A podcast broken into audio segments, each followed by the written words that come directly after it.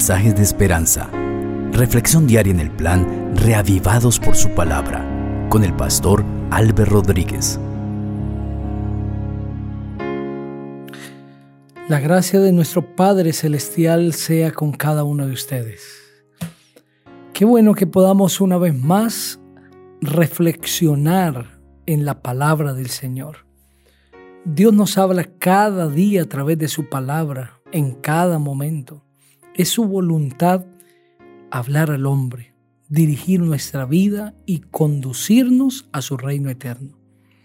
El capítulo 21 de Segundo de Crónicas será el texto a través del cual el Señor hablará. Antes de hacer la lectura, pediremos la bendición de nuestro Dios. Padre, Gracias por la vida, gracias por la existencia que nos das con un sentido especial de buscarte, porque a través de ella, Señor, entendemos que aunque estamos de, paso por este mundo, hay una existencia eterna que nos espera al lado de Cristo Jesús. Vamos a hablar de tu palabra, vamos a leerla, vamos a reflexionar en ella. Toca nuestro corazón profundamente, por favor. En el maravilloso nombre del Señor Jesucristo. Amén. Así dice el texto sagrado. Finalmente Josafat descansó entre sus antepasados y lo sepultaron en la ciudad de David. En su lugar reinó su hijo Jorán, cuyos hermanos e hijos de Josafat fueron Azarías, Jehiel, Zacarías, Azarías, Micael, y Cefatías. Todos ellos eran hijos del rey Josafat de Judá y recibieron de su padre muchos regalos de oro y plata, objetos preciosos y ciudades fortificadas en Judá, aunque el reino se lo cedió a Jorán porque éste era el primogénito. Tan pronto como Jorán ascendió al trono de su padre y se afirmó en el poder, mató a filo de espada a todos sus hermanos y también a algunos de los jefes de Israel. Comenzó a reinar cuando tenía 32 años y reinó en Jerusalén ocho años. Pero siguió los pasos de los reyes de Israel a la manera de la casa de Acab, pues tuvo por mujer a la hija de Acab y cometió mucha maldad a los ojos del Señor. Pero el Señor no quiso destruir la casa de David por causa del pacto que había hecho con David y porque le había prometido mantener siempre encendida su lámpara y la de sus hijos. Durante el reinado de Jorán, los edomitas se rebelaron contra el dominio de Judá y pusieron en el trono su propio rey. Entonces Joram marchó con sus jefes y con todos sus carros de guerra, y una noche atacó y derrotó a los edomitas que lo habían sitiado, y también a todos los comandantes de sus carros. A pesar de eso, Edom se liberó del dominio de Judá hasta el día de hoy. Por ese mismo tiempo, Limna se liberó del dominio de Jorán porque este se apartó del Señor, el Dios de sus padres. Además de esto, Jorán construyó lugares altos en los montes de Judá, con lo que hizo que los habitantes de Jerusalén se prostituyeran, lo mismo que los de Judá.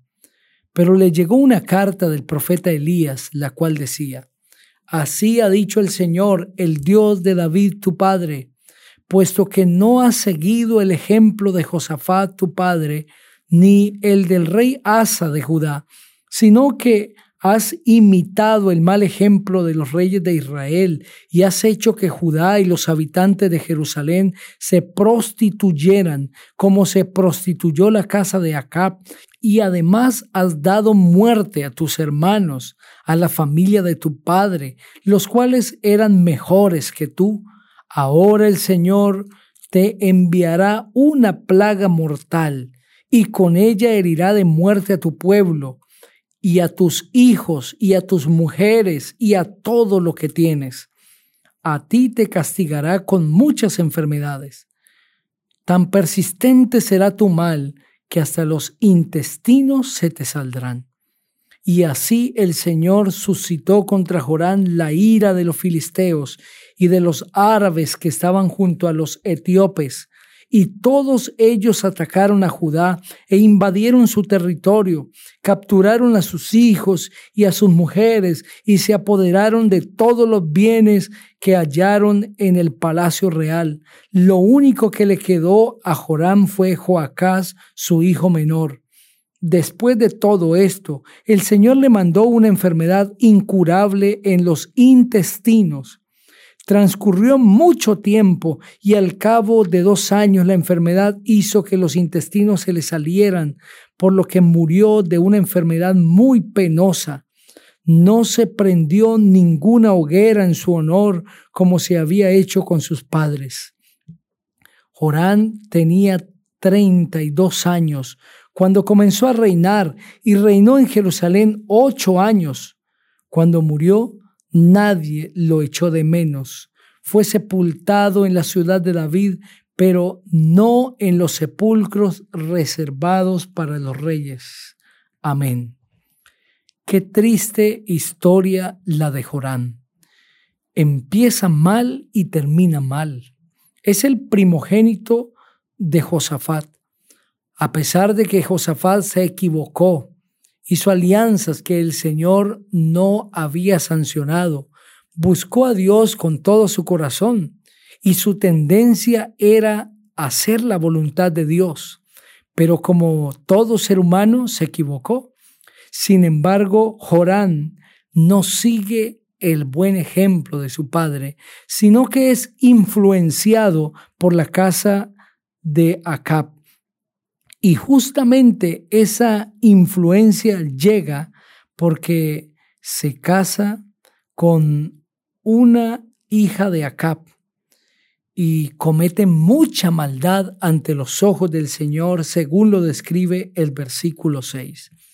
Una vez tuvo el poder en sus manos, lo ejecutó para mal y durante todo su reinado ejecutó su poder en contra de la voluntad del Señor. Empieza matando, asesina a todos sus hermanos y también a algunos de los jefes de Israel. Los mata a filo de espada. Seguramente, como en toda familia, habían celos entre sus hermanos, habían discordancias, desacuerdos sobre el reinado de Jorán. Sin embargo, cuando el Señor le envía el mensaje a través del profeta Elías, le dice que sus hermanos eran mejores que él, según el versículo 13. A pesar de que sus hermanos eran mejores que él, los asesinó. Incluso esta debió ser una razón. Veían sus hermanos un carácter más alto, veían sus hermanos una disposición mejor de obediencia a Dios y eso generó un rechazo hacia ellos. El mismo rechazo que tuvieron los líderes judíos en el tiempo de Jesús. Una de las cosas que les indignaba era que el Señor Jesucristo tenía un carácter más elevado que el de ellos, más puro que el de ellos, un carácter que reflejaba más la luz de Dios que su propio carácter, que realmente reflejaba al enemigo, y eso generó unos celos, una discordia, una envidia que lo llevaron a la muerte. Y seguramente ese es el caso de Jorán. Sigue los pasos de los reyes de Israel y hace tanto daño en Judá que en el momento de su muerte nadie lo echó de menos, según el versículo 20. Nadie lo echó de menos. Triste esto. No se prendió ninguna hoguera en su honor, como lo habían hecho con los reyes anteriores. Y no fue sepultado en los sepulcros para los reyes. Es decir, el pueblo vio que fue un mandatario tan malo que no le hicieron ningún honor. Nadie se dolió por él, nadie le echó de menos y tampoco fue sepultado en los sepulcros de los reyes. Triste la historia de Jorán. Pero, ¿quién es el culpable de esa historia tan triste? Joram. Él tomó decisiones. Él tenía la influencia inmediata de su padre, el ejemplo que había visto. También tenía el ejemplo del rey Acab y de otros reyes paganos. Y decidió seguir el mal ejemplo de Acab. Decidió voluntariamente. Nuestro destino está en nuestras manos. Decidimos para bien o para mal. Si nuestra vida se torna una miseria y nos vamos por el camino de la perdición y finalmente morimos en pecado y en perdición, nosotros decidimos. Pero también podemos decidir por el reino de Dios, por el camino del bien, por Cristo Jesús. ¿Qué quieres hacer hoy con tu vida? ¿Qué decisión tomarás? ¿Cómo quieres que se escriba tu historia? ¿Cómo quieres que la gente te recuerde? ¿Qué quieres que la gente haga cuando ya no estés?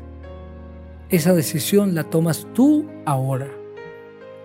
Toma la mejor decisión, seguir al Señor Jesucristo y el buen ejemplo de algunas personas que han llegado a tu vida con esa experiencia de vida con el Señor Jesús. Te invito para que ores conmigo. Padre, gracias por el mensaje de tu palabra. Oramos, Señor, alabando tu nombre, glorificándote y pidiéndote que nos ayudes a caminar contigo. En Cristo Jesús. Amén. El Señor te bendiga